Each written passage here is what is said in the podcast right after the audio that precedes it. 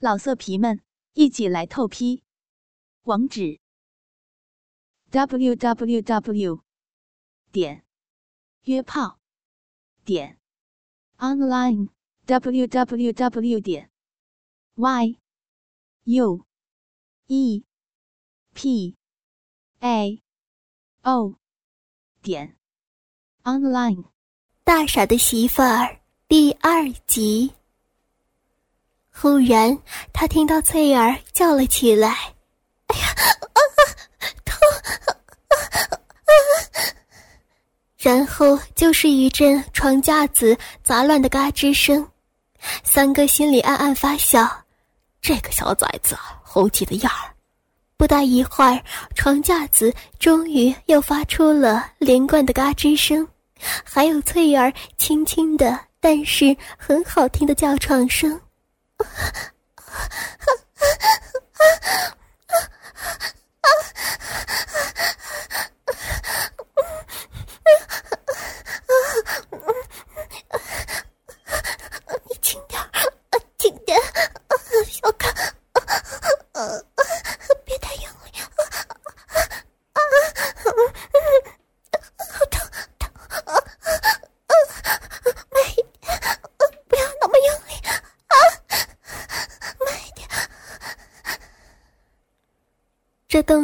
让三哥浑身有些燥热，他悄悄地下楼，走到晒场上。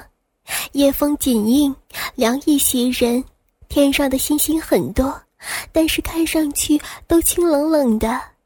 他的目光越过翻着土块的田地和一排黑黝黝的杨树，找到了那座房子，那是二嫂家的房子，一个硕大的柴垛遮住了窗户。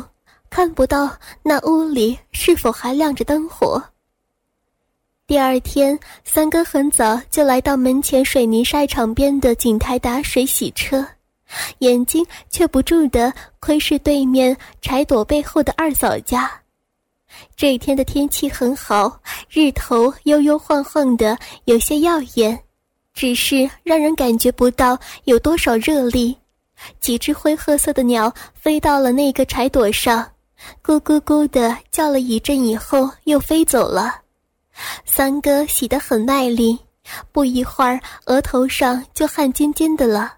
他脱掉羽绒服，只穿着一件紫红色的毛衫，又爬进了驾驶室，仔仔细细的擦拭起来。身后嘎吱一声，门打开了。三哥扭身望去，是翠儿起来了，头发散乱，还有些睡眼惺忪。没有穿袜子，拖着很大的一双鞋，脚踝也是白嫩嫩的。看到三哥在望着他，他就笑了笑，问道：“说要出门呐？”三哥赶紧爬下车，在吊桶里洗了个手，一边甩着手，一边说道：“翠儿，咋起这么早啊？走走走，赶紧进屋去，别冻着了。”翠儿答应了一声，捂着嘴打了个哈欠，转身进屋去了。三哥刚想跟进屋，眼睛的余光就瞥见那个柴垛旁边走出来一个人影，穿着青蓝色的卧子，穿过一排灰白色的杨树，然后踏上一条荒草道附的田埂，朝这边走过来。是二嫂，三哥脸上顿时堆满了笑。穿好羽绒服，扭头冲着屋子里大声说道：“翠儿，我和你二娘上趟镇子，早饭待会儿你们自己做吧。”啊！说完，朝那个人影挥了挥手，就钻进了驾驶室。那些年，妻子的亡故和儿子的患病，让被关在里面的三哥几近崩溃，他甚至想到了死。幸而有一种不可告人的信念支撑着他，最终挺了过来。只是没有女人的日子让他手足无措。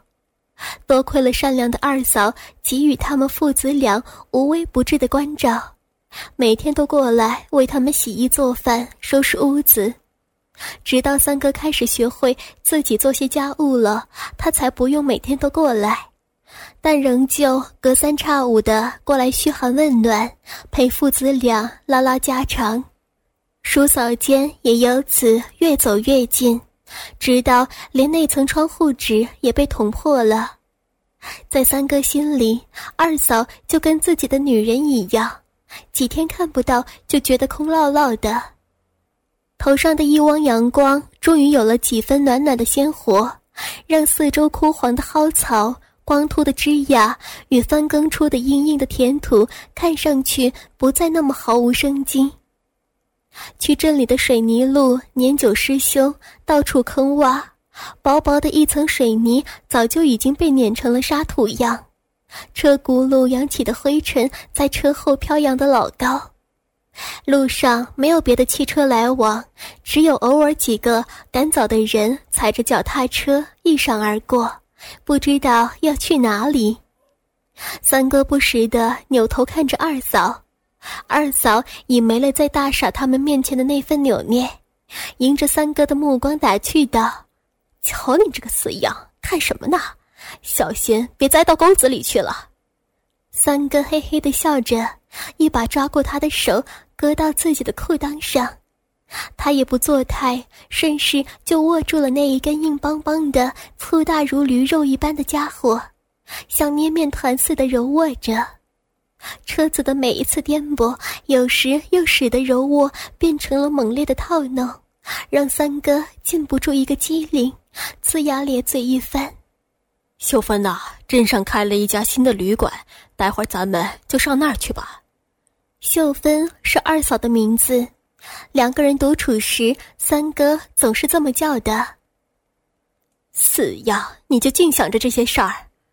二嫂的脸红了起来，狠狠地握了一把那一根家伙。哎呀，断了！三哥调笑道。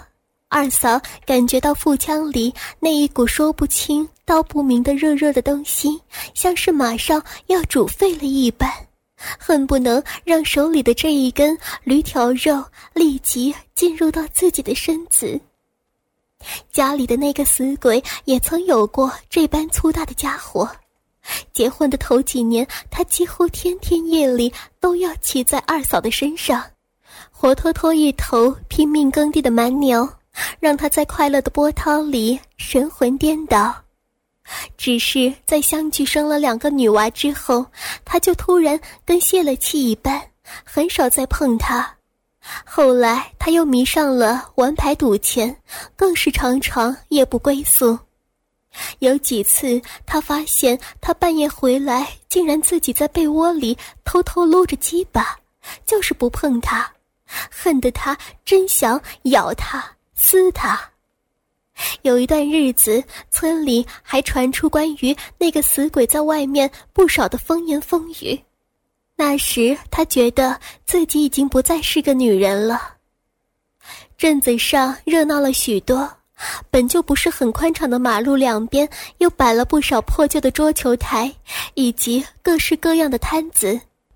尽管三哥把喇叭摁着山响，可穿来走去的人根本就不理睬。好不容易开到了供销社百货店的门口，三哥对二嫂说道：“我到旅馆等你，就是街东头那一座红色的楼房。”顺着三哥的手指方向，二嫂看到那楼房的颜色很是醒目，就跟激光花一个颜色。三哥把车停到了离旅馆很远的一个堆场里，一路上东张西望，看有没有熟悉的面孔。这个偏僻的小乡镇之所以能拥有这么一座崭新醒目的旅馆。据说，是去年腊月的时候，有一个外国大老板要来县里投资，看中了这个镇子北面的一大块田地，县里自然像是捡到了宝似的，非常重视，很快就把那近千亩地的庄稼通通推倒，又风风火火地盖起了这座旅馆，还取名叫和顺宾馆。但事情终究没有如预料般的和顺。那个外国大老板后来音讯全无，倒是那些庄稼地的农户们三天两头的堵到镇政府、县政府的门口，嚷嚷着要赔钱、要吃饭。旅馆里冷冷清清的，一个女服务员正在登记台里面打盹。三哥对这里已经熟识，他前几日刚刚跟一个叫咏梅的女人来过。三哥要了一间三楼临街的房间，这样就可以看到二嫂是不是走过来了。这旅馆的设施就跟县城里那一家上档次的宾馆一个样，抽水马桶、莲蓬头，床是软乎但不塌腰的席梦思，比床板棉絮舒坦多了，还没有那种嘎吱嘎吱的烦人响动。三哥洗了个澡以后，就站在窗口张望着。车上的那一番撩拨，让二嫂感觉到了自己的腮帮子一直是烫烫的，那个地方，不是整个身子从里到外都像是一块久被闲置的田地，顷刻落下一场春雨，然后有许多东西性急火燎的要破土而出一般，他甚至隐隐觉得自己那个地方已经有些湿润了。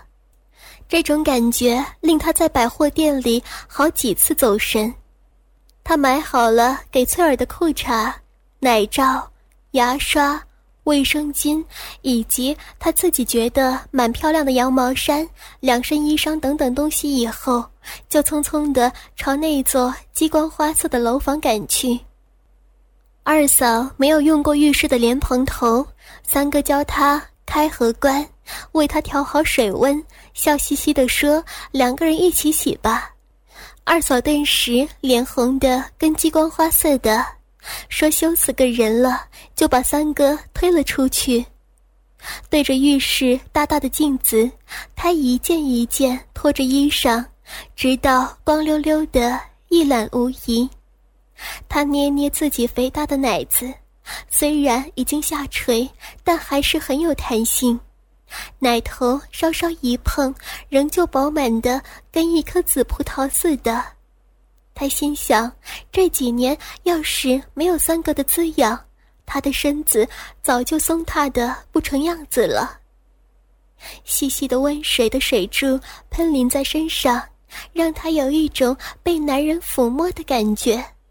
当水柱触到那个地方时，他忽然想起了三哥第一次用嘴贴向那儿的情景，他当时吓了一跳，羞得不行，一边喊着那个地方脏，一边想把三哥的头推开，但是三哥死死地搂住他的两条腿，嘴唇、舌头还有下巴一个劲的磨蹭、舔弄。让他在一种从未有过的酥酥痒痒的强烈快感中浑身瘫软，他有些恍惚地将莲蓬头凑近那个地方，那种酥酥痒痒的感觉又瞬间袭来，他不由得叫了一声：“啊！啊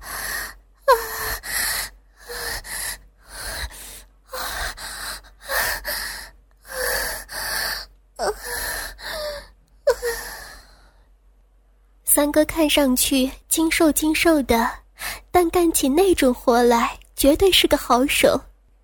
每次被三哥压在身下，二嫂就觉得那一根横冲直撞、又粗又硬的大屌子，简直就像不停翻转的机耕铁耙里，将他的心呐、肝呐、魂呐都捣使出躯壳，四散飞溅。他刚刚走出浴室门。他就如同一只他家以前养过的水老鸭一样，直扑过来，像叼着一条鱼儿一般，将他抱倒在床上。他亲嘴时老是把舌头伸进来，可是二嫂总是觉得口水到嘴里有点恶心，所以一等他想伸出舌头时，他就抿着嘴躲避开。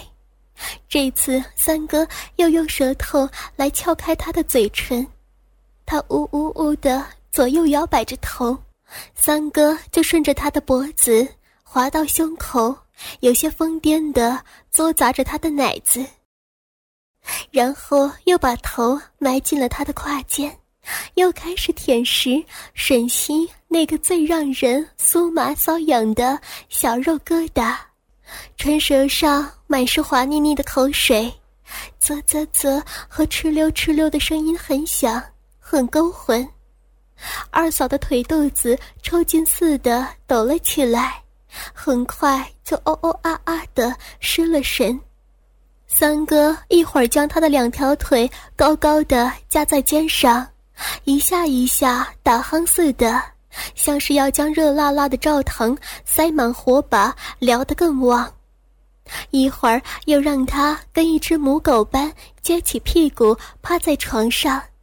大屌子从身后噗噗噗的变成了铁耙犁，像是要将那一块依然充满着欲望的田地翻一个底朝天。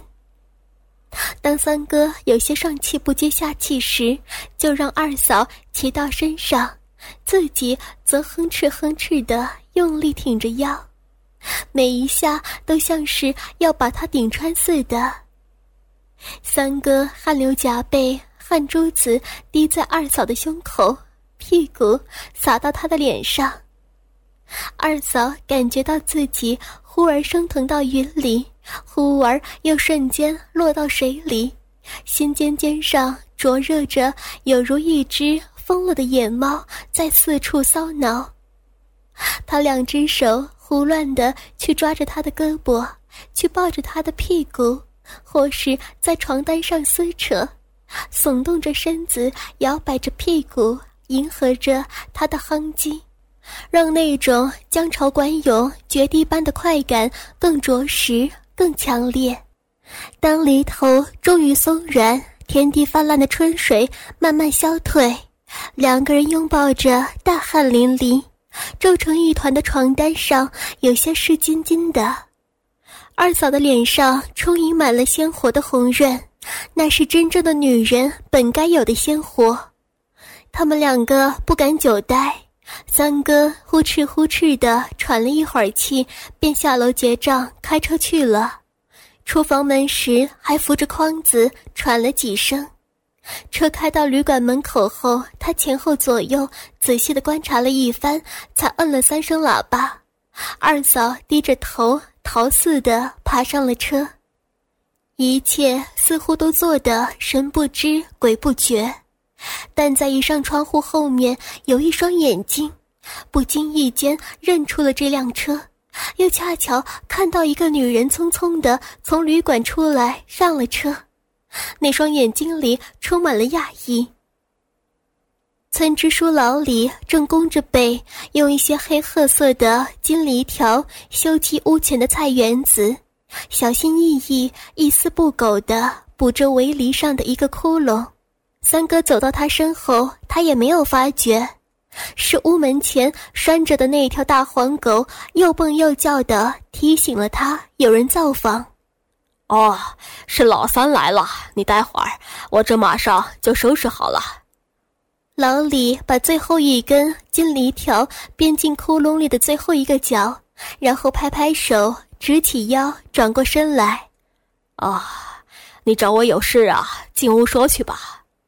他看到三哥左手拎着两瓶瓷瓶洋河，胳肢窝里夹着两条红塔山，右手还拿着包好的红底碎花绸子面料。三哥绕过大黄狗，跟着支书老李进了屋，一进屋就把手里的东西搁到桌上。一个矮小精瘦的中年妇人走了进来，脸上的雪花膏抹得很厚，是老李的婆娘。看到桌上的那些东西，乐得眼睛挤成两条缝。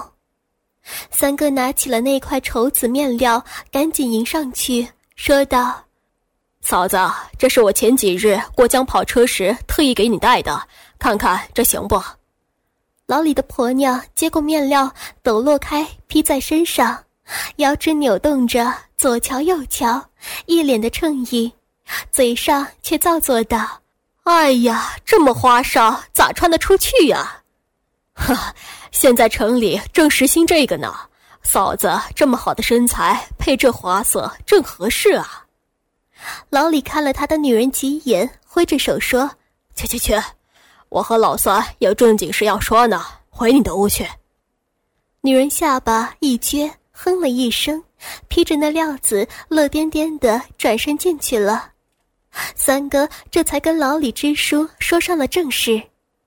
当老李听到说大傻的媳妇儿翠儿是河南丫头时，脸上露出警惕的神色，盯着三哥问翠儿家里的情况，还话里有话的说：“现在人贩子多，县里头前一阵子刚为这件事情开过会，村里有两家买媳妇儿的已经闹得人财两空了。”三哥表情泰然地说：“翠儿是个苦命的丫头，前几年父母相继病故，就投奔他小姨家里来了。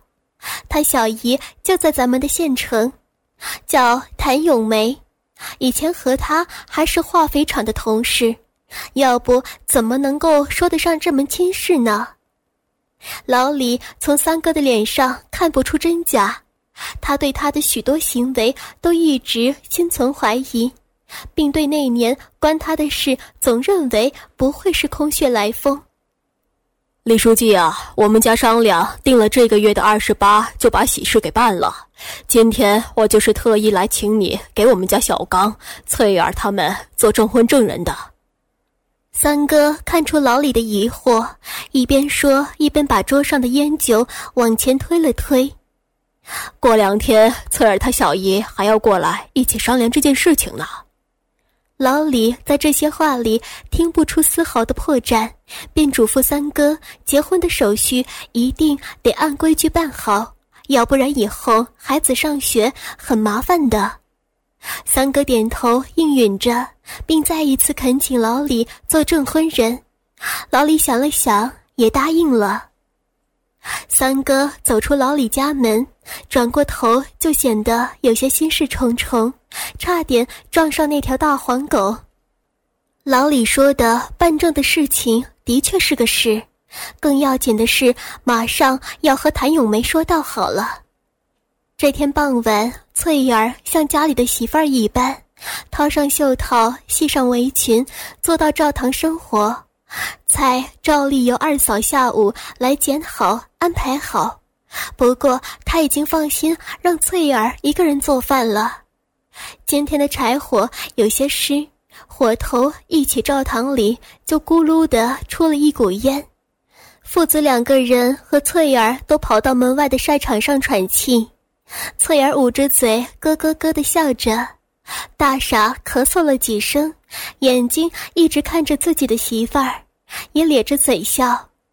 三哥用手在鼻子前使劲的扇动，进屋里把灶火间的柴换成干的。晚饭后，三个人围在了桌子前。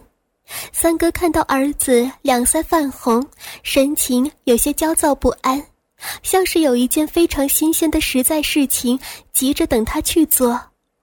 翠儿则低着头，摇晃着两条腿，拨弄着自个儿的手指，不时的用眼角瞄瞄大傻，瞄瞄他。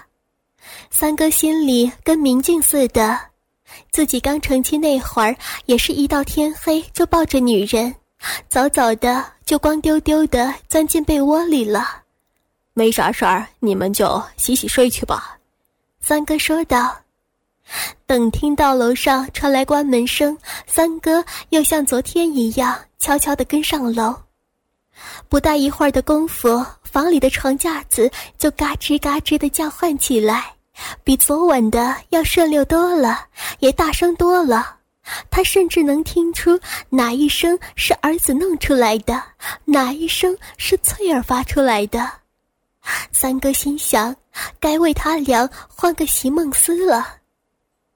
再次坐到桌子前，三哥觉得身子有些乏，尤其是腰腿有些酸胀。今天上午在旅馆里，他翻来倒去，让二嫂接连丢了两次，那个地方都被他操得有些红肿了，膝开着像个窟窿，黏糊糊的一塌糊涂。他很想倒头就睡。